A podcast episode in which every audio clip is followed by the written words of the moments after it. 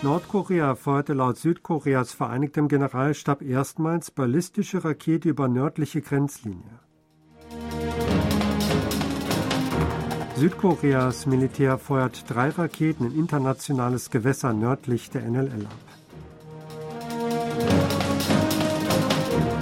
Notruftranskripte zum Unglück in Itaewon weisen auf Fehler der Polizei hin. Nordkorea hat heute mehr als zehn Raketen einschließlich ballistischer Raketen abgefeuert. Am Nachmittag feuerte Nordkorea auch Artilleriegeschosse ab und verletzte damit erneut die im Jahr 2018 unterzeichnete innerkoreanische Militärbeeinkunft. Der Vereinigte Generalstab JCS Südkoreas teilte mit, heute gegen 6.51 Uhr vier Flugspuren von unbekannten Flugkörpern entdeckt zu haben, die Nordkorea von der Stadt Cheongju und dem Landkreis Pihon in der Provinz Nordpyongan aus ins Westmeer geschossen habe. Später wurde davon ausgegangen, dass es sich um ballistische Kurzstreckenraketen handelte. Nordkorea schoss danach gegen 8.51 Uhr vom Gebiet Wonsan in der Provinz Kangwon aus drei ballistische Kurzstreckenraketen in Richtung Ostmeer ab. Eine davon ging südlich der nördlichen Grenzlinie NLL im Ostmeer nieder. Das südkoreanische Militär erläuterte, dass eine ballistische Rakete Nordkoreas erstmals seit der Teilung südlich der NLL nahe südkoreanischem Territorialgewässer niedergegangen sei. Nordkorea feuerte dann gegen 9.12 Uhr etwa zehn weitere Raketen in Richtung Ost- und Westmeer ab. Laut dem JCS wurden etwa zehn Geschosse gesichtet, die von Nakwon, Chongpyong und Shinpo in der Provinz Südhamgyong ins Ostmeer und von Onchon und Hangjini in Südpyongan sowie von Gwail in Südhange aus ins Westmeer abgefeuert worden seien. Diese würden als ballistische Raketen und Bodenluftraketen vermutet. Das südkoreanische Militär feuerte als Reaktion darauf gegen 12.21 Uhr drei Luft-Boden-Raketen in internationale Gewässer nördlich der NLL ab. Daraufhin gab es von Seiten Nordkoreas gegen 13.27 Uhr im Landkreis Kosong in der Provinz Kangwon Artilleriefeuer. Dem JCS zufolge wurde beobachtet, dass Nordkorea 100 Artilleriegeschosse in die Pufferzone nördlich der NLL gefeuert habe. Das stelle eine eindeutige Verletzung des innerkoreanischen Militärabkommens von 2018 dar, hieß es. Nordkorea hat Südkorea und die USA wegen umfangreicher Militärmanöver gewarnt. Südkorea und die USA müssten den, wie es hieß, schrecklichsten Preis in der Geschichte für ihre laufenden Großmanöver zahlen, wurde Pak Jong-chon vom Zentralkomitee der herrschenden Arbeiterpartei am Mittwoch von Nordkoreas staatlicher Nachrichtenagentur KCNA zitiert. Sollten die USA und Südkorea den furchtlosen Versuch der Anwendung militärischer Gewalt gegenüber Nordkorea wagen, würde die nordkoreanische Armee umgehend ihre strategische Mission ausführen. Die Verbündeten seien dann mit einer fürchterlichen Situation konfrontiert und würden den schrecklichsten Preis in der Geschichte zahlen. Das laufende Luftmanöver Vigilant Storm Südkoreas und der USA bezeichnete Park laut dem Bericht als aggressive und provokative Übungen, die gegen Pyongyang gerichtet seien. Weiter hieß es in der Erklärung, in der gegenwärtigen Lage sei es ein großer Fehler, die Warnung als bloße Drohung aufzufassen. Die Verbündeten sollten ihre wahnsinnigen Militärspiele und provokativen Bemerkungen unterlassen, hieß es weiter. Nordkorea hatte im Anschluss an diese Mitteilung am Mittwoch über zehn Raketen verschiedener Typen, darunter drei ballistische Kurzstreckenraketen, ins Ost- und Westmeer gefeuert. Die USA sind weiterhin besorgt über einen möglichen Atomtest in Nordkorea. Was genau den nordkoreanischen Machthaber Kim Jong-un zu einer solchen Provokation veranlassen könnte, lasse sich aber nicht genau vorhersagen, sagte der Sprecher des Nationalen Sicherheitsrats der USA John Kirby am Dienstag in einer telefonischen Pressekonferenz.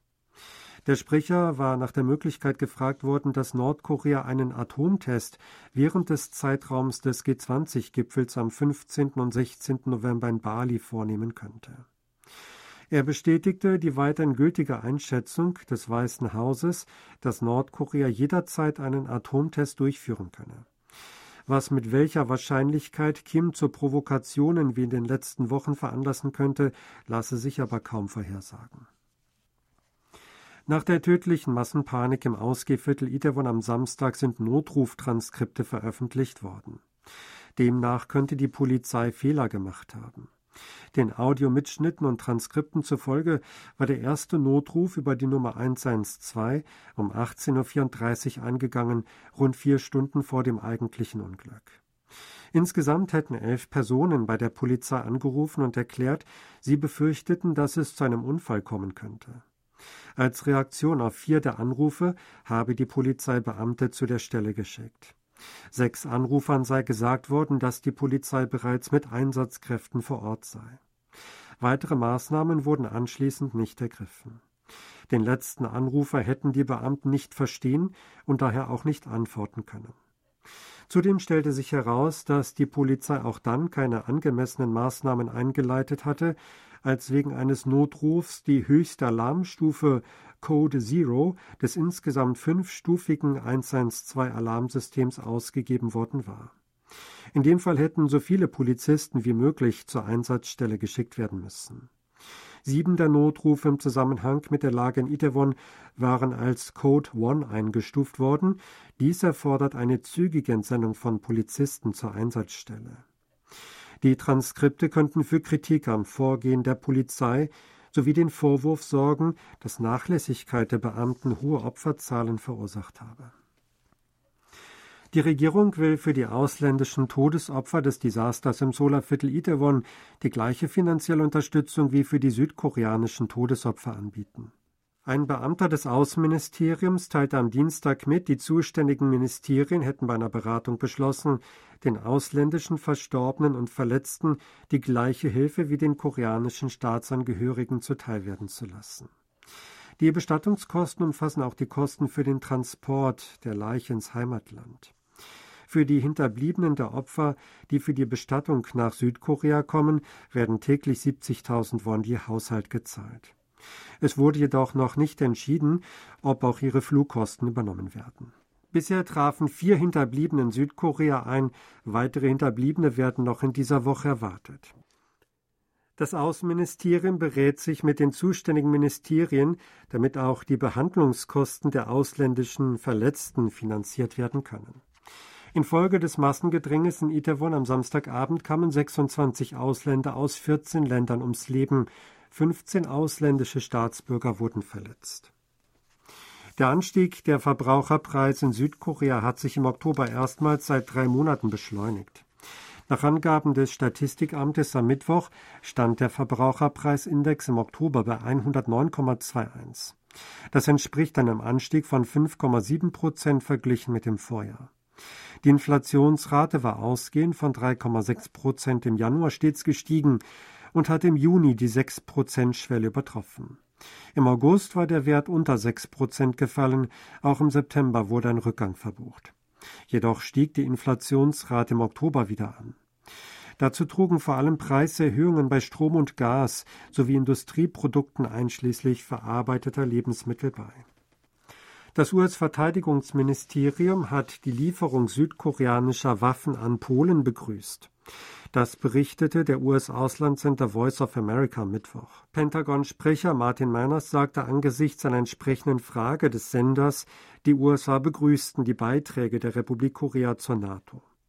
Die USA und die Republik Korea hätten ein eisernes Bündnis, das auf gemeinsamen Werten basiere, sagte er. Als solche Werte wurden eine regelbasierte internationale Ordnung, die auf internationalen Gesetzen, Regeln und Normen beruht und ein Bekenntnis zur Wahrung von Frieden und Stabilität genannt. Das koreanische Rüstungsunternehmen Hanwha Defense hat im Oktober mit der polnischen Regierung einen Liefervertrag über 288 Mehrfachraketenwerfer vom Typ K239 Chonmu unterzeichnet. Im Juli waren Verträge zwischen koreanischen Rüstungsfirmen und Polen zur Lieferung von K-2 Kampfpanzern, K-9 Panzerhaubitzen und leichten Angriffsflugzeugen vom Typ FA-50 abgeschlossen worden. Der Sprecher der polnischen Rüstungsagentur, Christoph Platek, hatte letzten Monat zum Hintergrund für den Import von Chonmu Mehrfachraketenwerfern gesagt, Die Bedrohung aus Russland sei einer der Gründe, warum die polnische Armee über mehr Feuerkraft verfügen wolle. Sie hörten aktuelle Meldungen aus Seoul, gesprochen von Sebastian Ratzer.